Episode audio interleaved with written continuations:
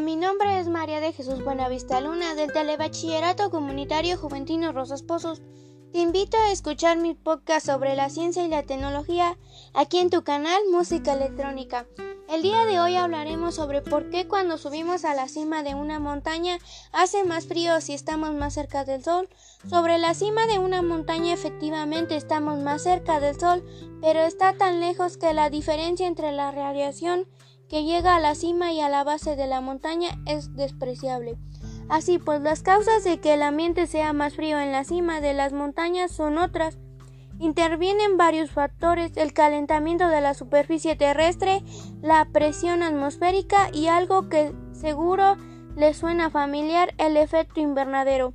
Los rayos solares atraviesan la atmósfera y van a dar sobre la superficie terrestre.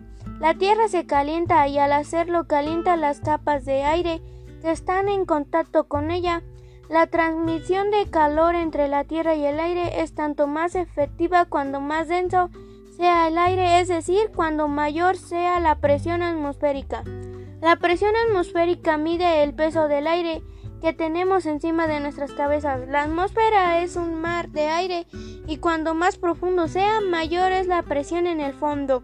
Además, el aire caliente tiene a subir al hacerlo, se expande y pierde calor.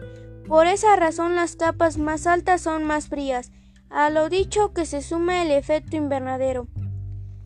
Al subir a la cima de una montaña la presión es menor, es decir, el aire es más escaso y al haber bastante menos aire, la cantidad de gases de efecto invernadero también es menor y como consecuencia el ambiente es más frío.